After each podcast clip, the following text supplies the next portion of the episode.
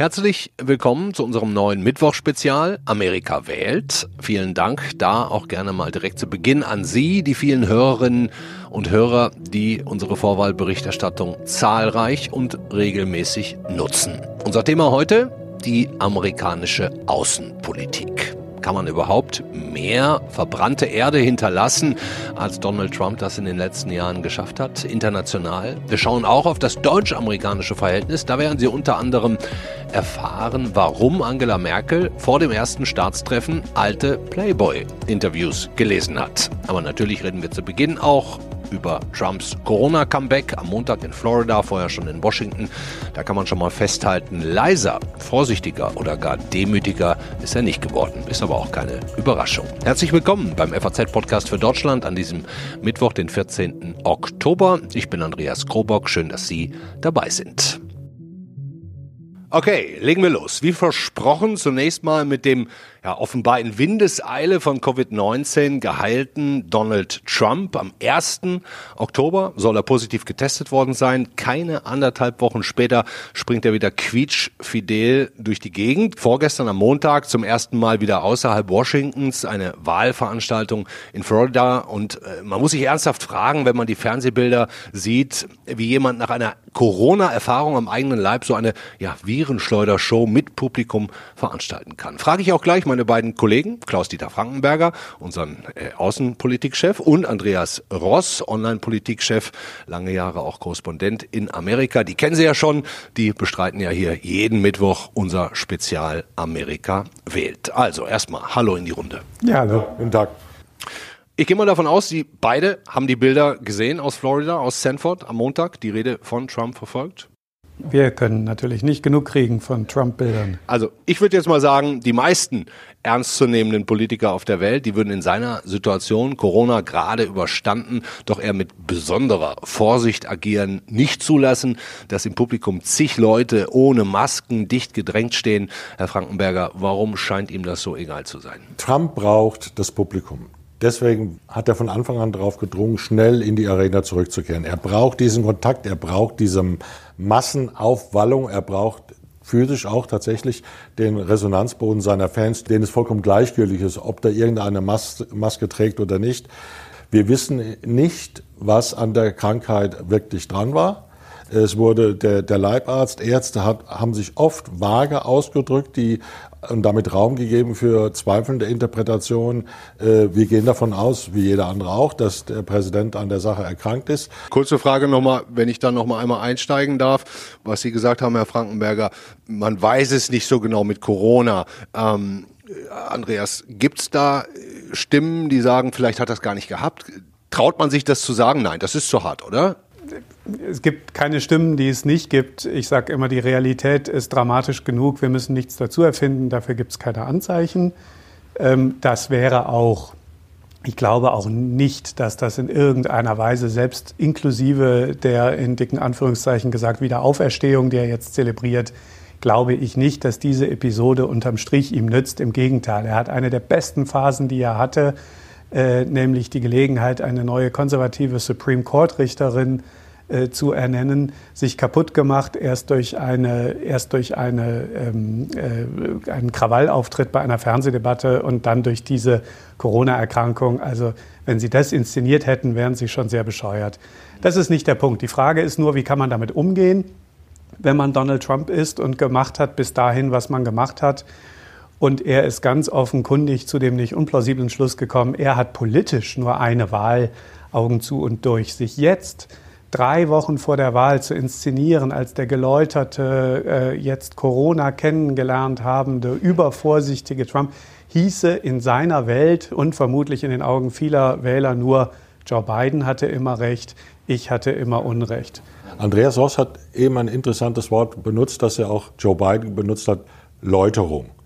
Ähm, das ist ja quasi eine, eine religiöse ein religiös aufgeladenes Wort. Und in der Tat, seit Rückkehr von Donald Trump hat er einige Auftritte gehabt, Rückkehr ins Weiße Haus hat er einige Auftritte gehabt, die so eine pseudoreligiöse äh, Grundierung hatten. Hat er das vorher nicht, ge nicht gemacht? Nein, so nicht. Ich habe quasi die, die Corona-Last Amerikas auf mich geladen.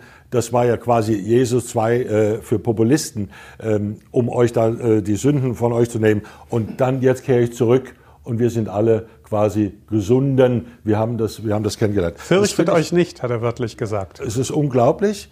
Ähm, was, was er da macht. Und ich nehme an, bei den Hardcore-Fans kommt es sehr, sehr gut an. Mhm. Zu seiner Verteidigung ließe sich am ehesten vielleicht noch sagen, dass er Schutzmasken ins Publikum geworfen hat. Aber dann tritt so ein Gouverneur von Florida auf, Ron DeSantis, ein Fan von Trump, der war auch zu Gast, der hat fleißig ohne Maske Leute abgeklatscht, sich danach lustig ins Gesicht gegriffen. Ähm, wenn man das sieht, wundert man sich ehrlich gesagt nicht über, ich glaube, bislang sind es 215.000 Virustote in Amerika. Mir persönlich, muss ich ganz ehrlich sagen, mir ist nicht klar, wie dann Trump in der gleichen Rede auch sagen kann, Amerika ist das Land auf der Welt, das am besten mit Corona klarkommt. Ne? Also gibt es da wirklich irgendjemanden, der ihm das glaubt? Ja, ja, weil wahr sein, äh, wahr ist, was wahr sein muss. Äh, man kann, wir haben es immer wieder hier im Podcast auch gesagt, äh, alternative Realität ist nicht nur ein Spruch, den die Trump-Regierung an ihrem dritten oder vierten Tag im Amt geprägt hat, sondern zunehmend eine Realität. Es gibt diese völlig voneinander abgekoppelten Parallelgesellschaften der Information und es gibt natürlich äh, einen großen Haufen Amerikaner, die das nicht gegenchecken gegen das, was, sagen wir mal, äh, in der New York Times steht oder auf der Website der Johns Hopkins Universität. Hm, wir können ja vielleicht noch mal kurz zusammen einen Ausschnitt hören aus der Rede. Da wird ziemlich schnell klar, was Sie gerade, Herr Frankenberger, auch gesagt haben, dass es Trump gar nicht so sehr um den Schutz der Gesundheit von irgendwelchen Anwesenden ging. Das hat er vielleicht gar nicht mitbekommen, sondern eigentlich nur darum zu zeigen, seinem Land, auch vielleicht der ganzen Welt, seht her, ich bin wieder da. Eigentlich war ich ja auch nie weg. One thing with me, the nice part. I went through it. Now they say I'm immune. I can feel, I feel so powerful. I'll walk into that audience. I'll walk in there. I'll kiss everyone in that audience. I'll kiss the guys and the beautiful women and them. Everybody. I'll just give you a big fat kiss. Er sagt also, er sei in Topform, er fühle sich so stark, dass er am liebsten alle küssen würde, Kerle und schöne Frauen sowieso. Was meinen Sie beide? Ist es eher positiv, dass er krank geworden ist und was er jetzt daraus macht? Oder wird er den Rückstand auf beiden, den er ja gerade hat, in den Umfragen äh, aufholen können? Er muss sich darstellen als jemand, der Kraft hat. Er muss das Feuer wieder entfachen. Er muss die Energie wieder in die Wählerschaft, in seine Wählerschaft reinbringen und von dort zurückziehen, um quasi jetzt nochmal ganz hoch zu drehen. Die Gelegenheiten dafür, jetzt richtig was zu punkten, die äh, verringern ähm, verringern sich mit jedem Tag und er war zehn Tage mehr oder weniger außer Gefecht gesetzt und an der Zeit, in der äh, die Umfragen und die Umfragewerte für Joe Biden in, in national, wie aber vor allem, das ist wichtig, in den wahlentscheidenden Schlüsselstaaten steigern, relativ stark gestiegen sind. Diese Zeit wird knapp und er hat nicht mehr viel Zeit aufzuholen. Deswegen muss er das machen. Aber ganz kurz hinzugefügt, er ist Oberbefehlshaber und Präsident der Vereinigten Staaten von Amerika. Es gibt keine andere Person auf der Welt, fast möchte ich sagen, die so viele Möglichkeiten hat, äh, den Einsatz zu erhöhen. Und wenn ich eine große Angst hätte, dann, dass der Präsident seine Machtfülle benutzt, um äh, mit der, ich habe da kein konkretes Beispiel, und, aber sozusagen, ob nicht die Versuchung groß sein könnte für den Präsidenten, das zu nutzen, um das Thema noch einmal zu wechseln. Denn Corona ist für ihn ein Loser-Thema. Mhm. Sein Konkurrent um die Wahl zum Präsidenten Joe Biden, gerade eben schon angesprochen, ähm, hat auch reagiert. Hören wir am besten auch noch mal kurz rein. You know, I wished, I prayed for his recovery when he got COVID. And I'd hoped at least he'd come out of it somewhat chastened. But what has he done? He's just doubled down on the misinformation he did before and making it worse. Biden sagt, er habe für Trumps Genesung gebetet und gehofft, er würde irgendwie geläutert zurückkommen. Gegenteil sei aber der Fall. Jetzt gäbe es eben noch mehr äh, Falschinformationen. Führt mich jetzt direkt zu einer grundsätzlichen Frage. Wie sehr entscheidet die Corona-Politik, Corona insgesamt, die Wahl in Amerika? Ich glaube, es ist das Hauptthema und alle Versuche von Trump bisher, das Thema zu ändern, waren nicht nachhaltig. Das ist kein Wunder bei mehr als sieben Millionen Infizierten und weit mehr als 200.000 Toten. Ja, er muss sagen, China hat uns Corona eingebrockt und deshalb bin ich ein guter Präsident, denn ich äh, habe keine Scheu, mich mit China anzulegen. Und Joe Biden muss sagen, Trump hat uns Corona in dieser äh, verheerenden Art eingebrockt.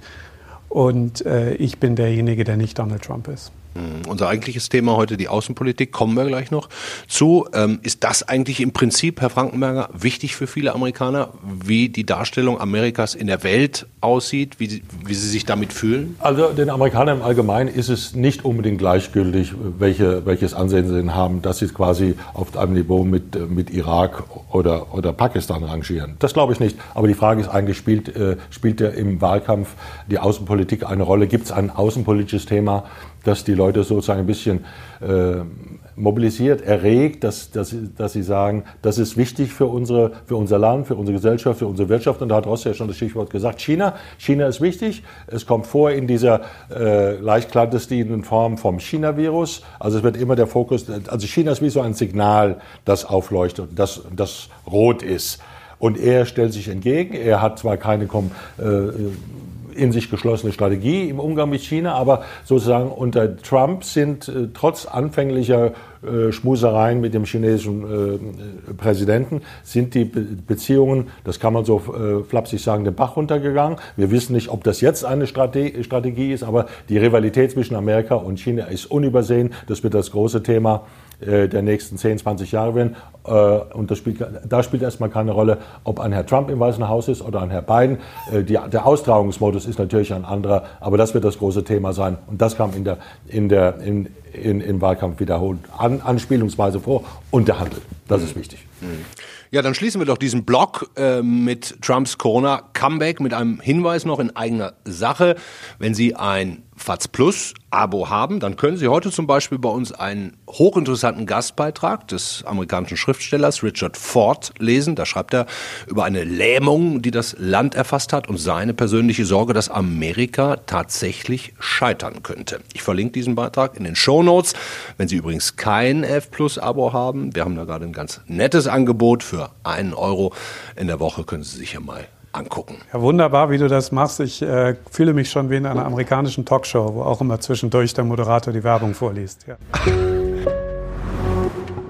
Außenpolitik. Kommen wir also jetzt ganz genau dazu. Und direkt mal die Frage vorweg, können Sie beide, Klaus-Dieter Frankenberger, Andreas Ross, sich an einen amerikanischen Präsidenten erinnern in der Vergangenheit, der auf dem internationalen Parkett so brachial aufgetreten ist und auch solche Verwüstung angerichtet hat wie Trump? Eigentlich nicht. Äh, natürlich, wenn die Leute sagen, George W. Bush, äh, das, das, das, der war auch kein Waisenknabe und der hat auch viel Unruhe zunächst gestiftet. Äh, jedenfalls in den ersten Jahren. Das war natürlich nach dem welterschütternden Ereignis von, von 9-11, dem 11. September 2001 und die Terroranschläge von Al-Qaida. Aber nein, aber das ist auch nicht, das ist, sowas gab es noch nicht. Aber das war, ist das Programm. Programm ist sozusagen die Weltordnung, die internationale Handelsordnung, die Ordnung der Vereinten Nationen auf den Kopf zu stellen, durchzuschütteln und wenn es kaputt geht, geht es kaputt. Und es ist nicht die Absicht sozusagen, in, in einem Geist der Zusammenarbeit ähm, da etwas Vernünftiges nach vorne zu bringen, die großen globalen Fragen zu, zu beantworten, sondern es geht darum, äh, amerikanische Interessen auf eine Art und Weise durchzusetzen, die keine, äh, die keine Verluste scheut. Das war das Programm und das ist das Programm. Die Liste seiner Baustellen, internationalen Baustellen, die ist ja echt lang. NATO, Bündnis Solidarität, China gerade schon angesprochen, EU, Handelspolitik, Truppenabzüge, Jerusalem, Mauer zu Mexiko, könnte man jetzt weiter erzählen. Ähm, Andreas Ross, außer China, was ist da für dich das entscheidende Thema in der Außenpolitik? Naja, wenn wir, wenn wir das nach dem Übergeordneten suchen und also sozusagen eine Stufe unter China, weil das halte ich für das Allerwichtigste, wird es einfach die Frage sein, Amerikas Rolle in der Welt.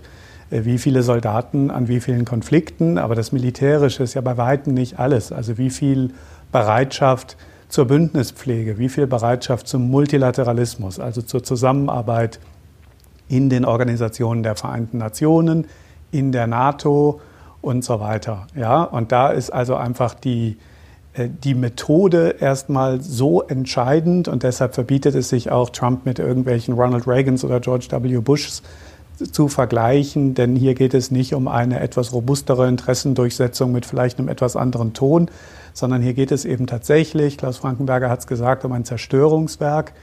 Und das ist vielleicht noch aufhaltbar, aber das ist die Mutterfrage. Glaube ich, dass ich als Amerika, also glaubt, glauben Trump, glauben Biden, dass sie als amerikanische Präsidenten die Ziele der Welt und des Westens nur dann voranbringen können, wenn sie mit möglichst vielen Nationen in Europa, in Asien, anderswo gemeinsam ein großes Rad drehen. Hm. Also es gibt ja dieses, diesen, diesen Satz oder dieses, diesen Begriff der Indispensable Nation. Amerika hat den geprägt. Amerika sozusagen als, als moralischer ja, als moralische Weltmacht, die sich dann in der Welt auch einmischt, militärisch oder wirtschaftlich, wenn sie es für richtig hält. Obama hat da schon so ein bisschen mit aufgehört, hat sich schon aus Regionen zurückziehen wollen. Trump hat das jetzt quasi mit, mit, mit 250 Stundenkilometern äh, äh weitergefahren und interessiert sich eigentlich gar nicht mehr dafür, dass Amerika als, als moralische äh, Großmacht auftritt. Würde das denn wieder anders werden, wenn Joe Biden die Wahl gewinne? Naja, man muss, man muss da ein bisschen äh, zurückhaltend sein. Dieses, diese unverzichtbare, die unverzichtbare Nation, indispensable nation, das ist so ein bisschen Folklore. Das, wird, das werden Sie sicherlich in irgendeiner Rede auch von Trump hören, in, ob in dieser Form oder in einer anderen. Sie haben recht, wenn Sie an Obama erinnern, in dessen Antrittsrede oder jedenfalls in einer der ersten Reden, es könnte die Antrittsrede gewesen sein, war, als er gesagt hat, das Land, das sich entwickeln will, ist nicht, in, nicht Afghanistan, obwohl er da nichts dagegen hätte, Afghanistan sozusagen entwicklungspolitisch äh, äh, zu modernisieren, sage ich mal, sondern es sind die Vereinigten Staaten von Amerika. Also diese, dieser Fokus, diese Prioritätenverschiebung, klar auf eine innere Erneuerung, auf eine Rehabilitierung der amerikanischen Infrastruktur, der Modernisierung der Wirtschaft, der der Ausrichtung Amerikas auf das 21. Jahrhundert, jedenfalls für große Teile der amerikanischen Bevölkerung.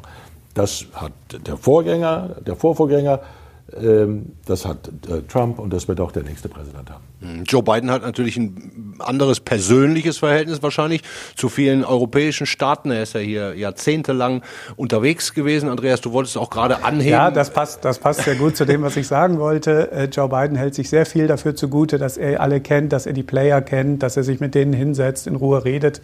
Ich habe ihn mal in einer Wahlkampfveranstaltung vor einem Jahr in Iowa erlebt, wo er das gerade sagte, ich kenne die doch alle, ich kann mich drum kümmern und dann aber leider im nächsten Satz Margaret Thatcher mit Angela Merkel verwechselt hat. Äh, das war dann wohl das Alter, was da äh, Tribut forderte.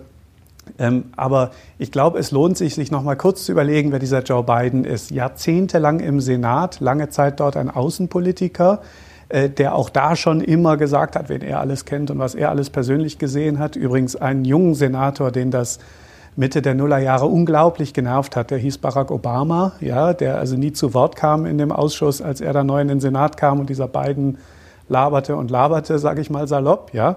Äh, Obama hat dann aus taktischem Kalkül diesen Joe Biden zu seinem äh, Vizepräsidentschaftskandidaten gemacht.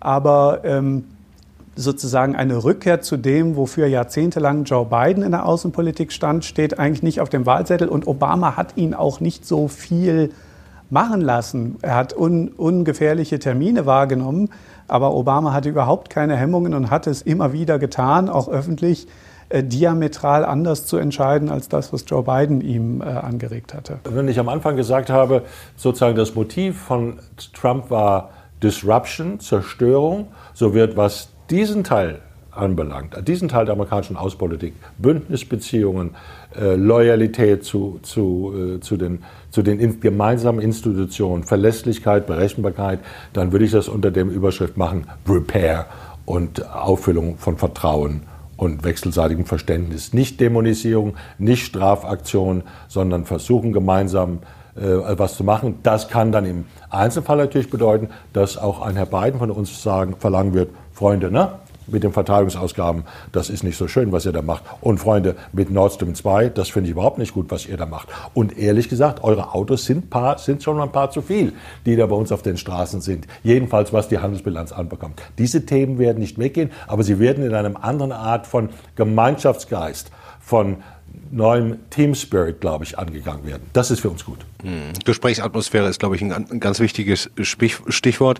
Ähm, da würde ich dann jetzt auch gerne mal zu uns kommen, zu Deutschland kommen. Äh, das interessiert viele. Ähm, äh, wie ist denn das Verhältnis der Bundeskanzlerin aktuell zum Weißen Haus eigentlich? Ich meine, es wird die Amerikaner vielleicht nicht so interessieren, aber uns natürlich.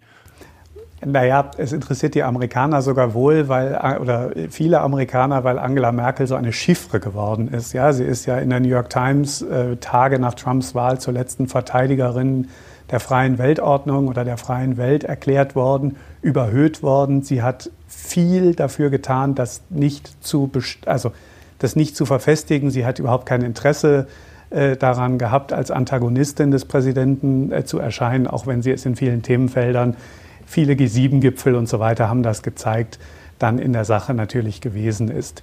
Ich glaube, ähm, es hat im Wesentlichen eine, ähm, eine vernünftige Geschäftsbeziehung, naja, vernünftig ist vielleicht zu viel gesagt, stattgefunden. Also man ist im Gespräch geblieben. Es hat, äh, glaube ich, sehr bizarre Szenen äh, dabei gegeben, um es mal äh, gelinde zu sagen.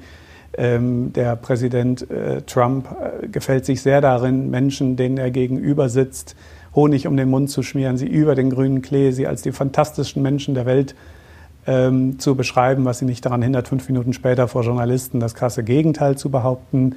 Ähm, von Angela Merkel ist bekannt, dass sie äh, zur Vorbereitung auf ihre ersten Gespräche mit Trump alte Folgen von The Apprentice, dieser Reality-TV-Show, äh, in der Trump aufgetreten ist, geguckt hat, dass sie ein berühmtes Interview mit Donald Trump äh, das er in den 90er Jahren dem Playboy gegeben hat, sehr, sehr gründlich studiert hat. Was war da ein besonderer Inhalt, dass, dass das es so geht, wichtig es war? Es ging einfach, glaube ich, der Kanzlerin in ihrer systematischen Art darum zu erkennen, was sagt der immer schon, was ist sozusagen Kerntrumpismus, wo werden wir ihn nicht umstimmen können. Zum Beispiel der Glaube daran, dass Welthandel so eine Art Nullsummenspiel ist, ja, dass wenn, äh, wenn die EU ein paar hundert Milliarden mehr für Produkte für ein paar hundert Milliarden mehr nach Amerika exportiert als umgekehrt, dass die den Amerikanern dieses Geld schulden oder so, ja, was ja nun so ein bisschen eine, eine äh, Lieschen Müller-Rechnung ist. Ähm, aber, aber offenbar ein tief verwurzelter Glaube des Präsidenten. Also, dass die ausländischen Autos ihn gestört haben, unabhängig davon, dass er eine stolze Mercedes-Flotte besaß. Ähm, ist zum Beispiel äh, etwas, was Trump prägt. Und Merkel in ihrer systematischen Art äh, hat das zu ergründen versucht. Und dann, um dann eben an anderen Stellen, wo der Präsident vielleicht heute A und morgen B sagt, äh, ihn vielleicht auch ein bisschen bewegen zu können. Und ich glaube, beides hat stattgefunden. Mhm. Nun ist es ja so, dass man sich bei allem, was man liest und hört, eigentlich als Deutscher wünschen könnte, dass Joe Biden gewinnt, ohne dass man eigentlich Partei ergreifen will. Auch wir als FAZ ja auf keinen Fall Partei ergreifen wollen. Aber für, für, für Deutschland würde ein Präsident Joe Biden, den man ja auch kennt, äh, mit dem man anders persönlich spricht.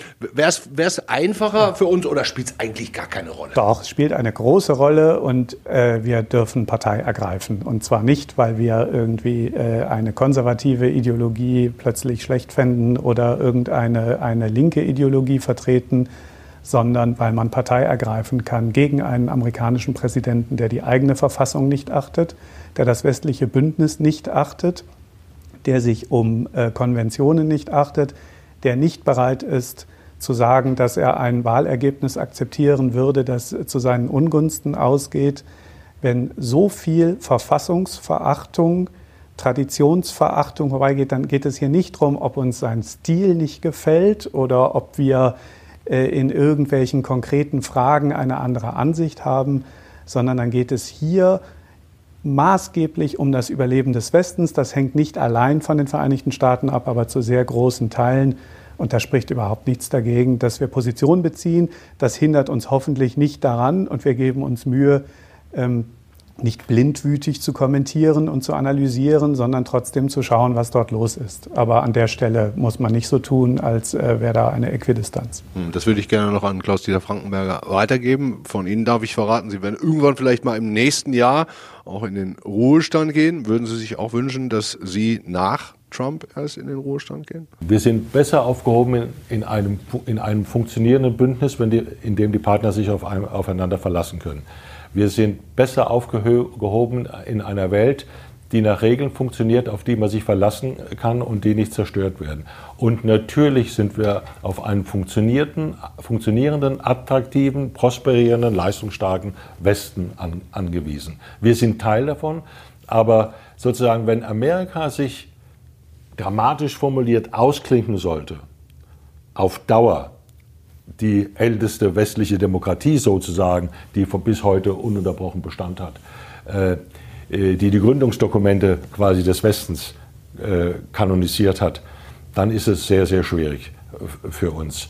Und ich würde nur sagen, übrigens in der nächsten Woche machen wir, die Frankfurter Allgemeine Zeitung mit der Konrad-Adenauer-Stiftung, eine, eine gemeinsame Digitalkonferenz zu dem Thema Ist der Westen noch zu retten? Und ich glaube, es wird uns leichter gelingen, den Weg in die Zukunft zu meistern, in dem es große Herausforderungen gibt, sachlicher Art, geopolitischer Art, neue Kräfte. China ist, der, ist, der, ist das Beispiel für das alles, äh, dass wir möglichst eng zusammenbleiben. Das wäre so mein Petitum. Mhm. Vielen Dank.